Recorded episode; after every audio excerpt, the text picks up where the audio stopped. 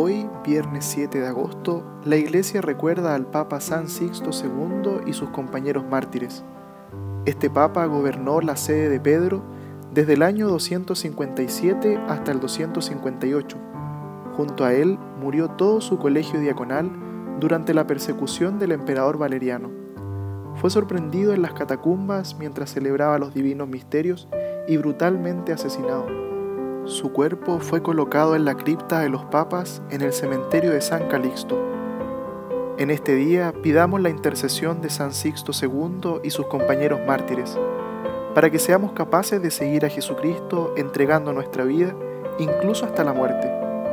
También por su intercesión pidamos al Señor por todos nuestros hermanos que son perseguidos, que el ejemplo de los mártires nos ayude a vivir con valentía y coraje nuestra fe, sin tener miedo de anunciar la alegría de su Evangelio. San Calixto y compañeros mártires, rueguen por nosotros.